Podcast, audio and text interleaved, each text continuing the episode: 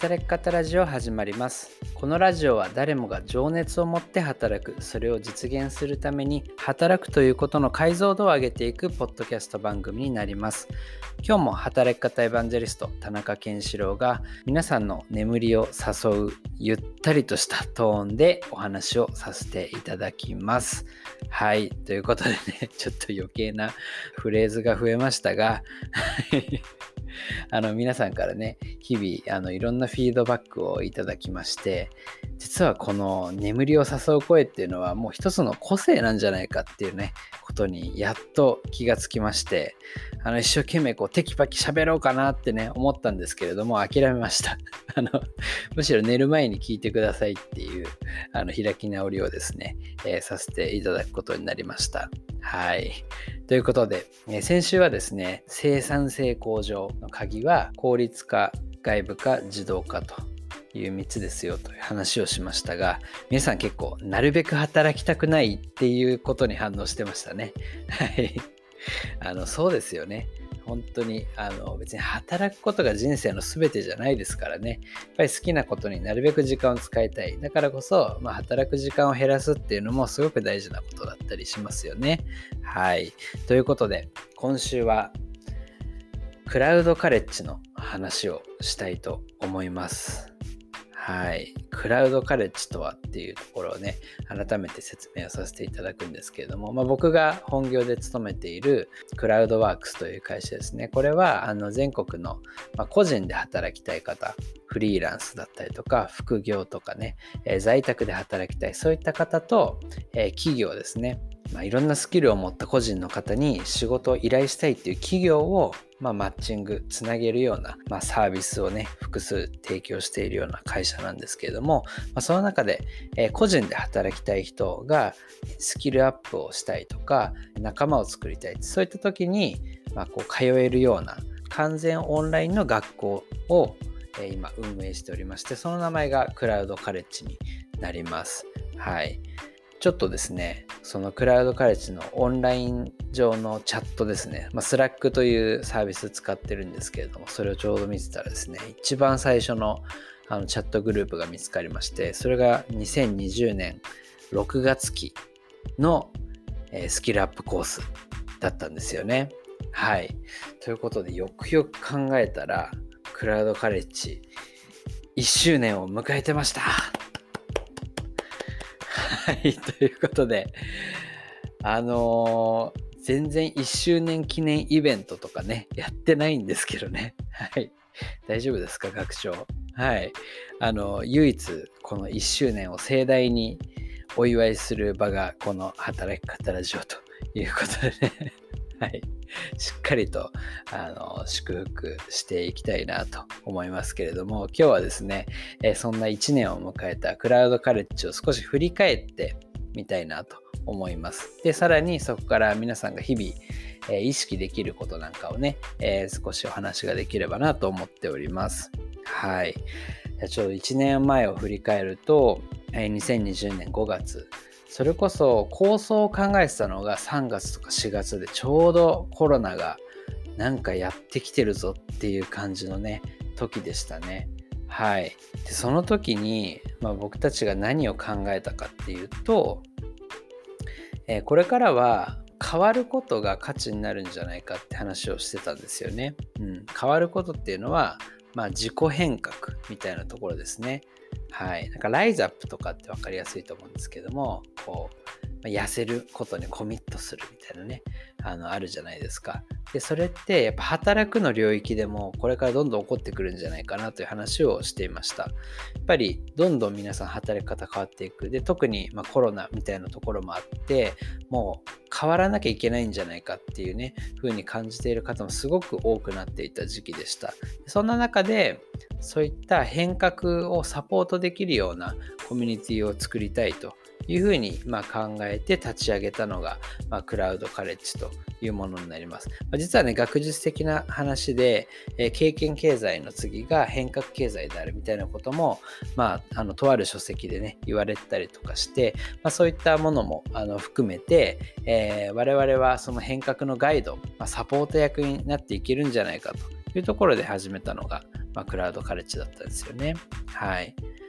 え、なんでそんな変革が大事なのってね、変わることってそんな大事なのってね、ちょっと思ったかもしれないんですけども、まあ、正直、クラウドカレッジのこう門を叩く方も別に変わりたいって思ってくる方ばっかりじゃないっていうのは、あの、やっぱり1年やって分かったんですよね。うん。なんで、例えばまあ、収入をもっと増やしたいとか、副収入を得たいとか、やっぱりスキルアップをすることによって市場価値を高めたいとかね、あそういった理由で入る方も多いです。なんで別に変わることっていうのは、なんか目的で入ってくる方は少ないんですけれども、結果としてこのクラウドカレッジでしっかり勉強された方って、まあ、変化をしているしその変化をしたことが、まあ、自分のこう自信につながっていて、ま、それこそその方のなんか幸福みたいなものにつながってるように結構見えるなと思っているし小さな変化でもですね、えー、した人がやっぱりクラウドカレッジのことをずっと応援し続けてくれている方だなっていうふうにも感じますね。はい。僕も、まあ、子育てとかをしてるとね子供って気づいたら変化してるじゃないですか。昨日までと捕まって歩いてたのに、なんかいつの間にか3、4歩歩いてるみたいなね。で、なんかもうその翌日には10歩歩いてるみたいな、なんかもうほんとそんなペースで、1歳の僕の息子なんですけど、あの変化していくんですよね。はい。でもやっぱり、なんか今までできなかったことをできるようになるみたいなことってすごく嬉しいことですし、やっぱりね、息子もすごく嬉しそうなんですよね。こうやって歩けてるようなことが。なんかそういう変化とか成長みたいなものって別に大人であってもすごく喜びだと思うんですよね。できたっていう喜びっていうのはその年齢に関係ないんじゃないかなって思いますよね。で、まあ、じゃあ実際にクラウドカレッジに入って、まあ、変革した人がいたのかっていうところをね、まあ、改めてこう1年経って振り返ってみるとやっぱ結構いるなって思いますね。まあ、一番最近だとクラウドカレッジの中で、まあ、最高峰に難しいと言われているライター向けの検定試験があるんですね。でまだ全国でも、ね、5人ぐらいしか受かってなくてクラウドカレッジ市場では誰一人ね、受講生の中で受かった人がいないっていう、もはや誰も受からないんじゃないかとね、呼ばれていたような試験に、ま、何度も挑戦をして受かった方が出てきたんですよね。で、その方はもう今はクラウドカレッジ、まあそのオンラインサロンみたいなね、中でもある意味スターみたいな形で、え多くの方に憧れられるような存在になっているし、そのご本人自体もですね、やっぱり半年前とかと比べても、なんか喋り方とか、まあ、書くこととかも、すごくなんか自信に満ち溢れている感じがするし、なんか変化をしたなっていうのをすごくあの感じました。はい。他にも、今までそんなに発信とかしてなかった、Twitter すら登録してなかったっていう方が発信を始めて、バズるっていう経験をね、したみたいな方も結構出てきていて、まあ、どんどんフォロワーも増えていくだったりとか、あるいは自分が学んで、まあ、クラウドカレッジで学んで、知識を得ただけじゃなくて、逆にその得た知識を誰かに教えるっていう形で教えるっていうことをまやっていたメンバーが教える才能がめちゃくちゃあったっていうねどんどんその人から教わった人はすごく成長するみたいな、まあ、方もいらっしゃったりとかね。あとはま海外在住ですごく伝統的な産業に携わっている方で、まあ、本当にデジタルとは無縁だった方が、まあ、クラウドカレッジをきっかけにデジタルの最先端のま働き方そして、まクリエイティブ領域っていうものにま触れてそこからもう見ている世の中の景色が180度変わりましたみたいな。で毎日が本当に楽しいみたいなそういったあのこう心境の変化を教えてくれた方もいらっしゃいますしもちろん収入がもともとの10倍になったよみたいなねあの方もいらっしゃいますし、まあ、そういったさまざまな変化変革みたいなものを、ま目の当たりにしているしやっぱりそれを見ていて、まあ、子供が成長するようにですよね。素敵だなと思うしこれからも応援していきたいなとやっぱり思います。はい。じゃあ、まあ、そんな変革をするために何が必要なのかっていう話をちょっと最後にしたいと思うんですけれどもこれはですねちょうど去年の8月ぐらいにこのラジオで話してたことなんですね、えー、変革をするために自分資産を増やそうという話をしました。で自分資産って何っていうところなんですけれども、えー、3つありまして1つは、えー、知の資産。2つ目は人の資産。そして3つ目はお金の資産っていうところですね。まず1つ目の知の資産っていうところは、分かりやすく学び、学ぶことによって得たスキルだったりとか、経験したことによって得た知識とか、まあ、そういったあのものですよね。まあ、クラウドカレッジでもたくさんの、え教育講座を、ま展開していまして、え特に働く力をつけるような、ま、教育のコンテンツっていうのを、ま、どんどん今増やしているみたいなところで、ま、こういった知の資産を増やすっていうお手伝いをまやっているところではあります。で、もう一つは人の資産っていうところですね。人の資産って何かなというところなんですけども、本当につながりみたいなところですよね。人とのつながりって変革をするときにはすごく大事だなというふうに思っています。まあ、働くっていうことを考えた時にも働くって根本的には誰かの役に立つことなんですよね。誰かの役に立ったからこそそれがお金になって帰ってくると。でそういった時にやっぱりまあ、他者との関係性の中じゃないと自分が何に役に立つのか結構わからなかったです。だからこそ、まあ、仲間との関係性の中でここはあなたすごいよとかあのあなたはここに助けられましたってこう教えてくれたりとか何らかのこうフィードバックがあるっていうのもすごく大事なことですよね。また何かこう自分が新しいことを挑戦してみたいこんなことができるようになったよとか言った時によかったねってこう言ってもらえたりとか頑張りなよってこう背中を押してくれたりとかそういう存在って自分が変わるためにすごく重要な存在になるんですよね。はい、そういったところで、まあ、人の資産っていうところ。ここは本当に今、あの、もう半年やってますけれどもオンラインサロンのライターゼミっていうところをやってすごく感じたところですね。やっぱり最初は案件に応募するだったりとか、ツイッターで発信するとか、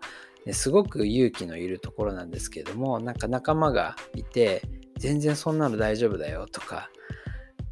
あと、いいねをね、あの、すごくツイッターとかでも押してくれたりとか、そういう、まあ、仲間の存在で、どんどんその自分の中の、まあ、リミットが外れていくみたいなのをすごく目の当たりにしていて、やっぱり仲間ってすごい大事なんだなと思います。で最後はお金の資産というところで、これはまあ分かりやすいですけれども、やっぱり変化をするっていう時にもですね、自己投資をする、まあ、何か学びをする時にもお金っていうのは、やっぱり大事になってくることもあるし、自分で事業を始める時なんかは、まあ、そういった一定の資産が必要になることもあると思います。まあ、最近、あの、副業で、えー、一緒に仕事をしているリボンという会社の中でも、ある会社に出資をして、まあ、そこの取締役みたいな形でこう入り込んで仕事をしているっていう、まあ、例なんかもですね実はあったりとかしてやっぱりお金の資産っていうのも何か自分が新しいきっかけをつかんだり変化をするためにすごく重要だったりする。というところで、まあ、この知の資産そして人の資産して、えー、お金の資産この3つを、まあ、増やしていくことによって最終的に、まあ、自分が変化しやすくなるっていうところが、まあ、非常に大きなポイントなのかなと思いますし、まあ、このクラウドカレッジという学びの場でもまその自分資産をね、増やしていけるようななんかお手伝いをしているかなというふうにすごく感じます。まいろいろな知の資産を増やせるような講座をどんどん増やしていきたいと思いますし、やっぱり人のつながりっていうのはすごく重要な資産になるので、そこをですね、徹底的に作っていく。だからこそ e ラーニングで自己学習だけではない、マンツーマンの支援だけでは終わらないということにしています。で、やっぱりお金っていうところもね、一定こう、働く力をつけることによってお金を得られるっていう支援もしているというふうに思っているので、もちろんそこも対象になりますよというところですね、これからも、まあ、クラウドカレッジという場を通じて、いろんな方が少しでも変化をしていけるようななんか場作りっていうのはしていきたいなと、この1年を通じて、えー、改めてま感じましたし、ぜひですね、日々の暮らしあるいは働くという中で、まあ、学ぶことあるいは人とつながることして、えー、何らか、えー、お金をしっかりと、まあ、貯めていくことそういったことを意識して、えー、変化をしていくと、まあ、何かあの生きる喜びにつながるかもしれないなというふうに、え、思っています。はい。ということで、え、今日も、えー、終わりにしたいと思います。また来週お会いしましょう。では、おやすみなさい。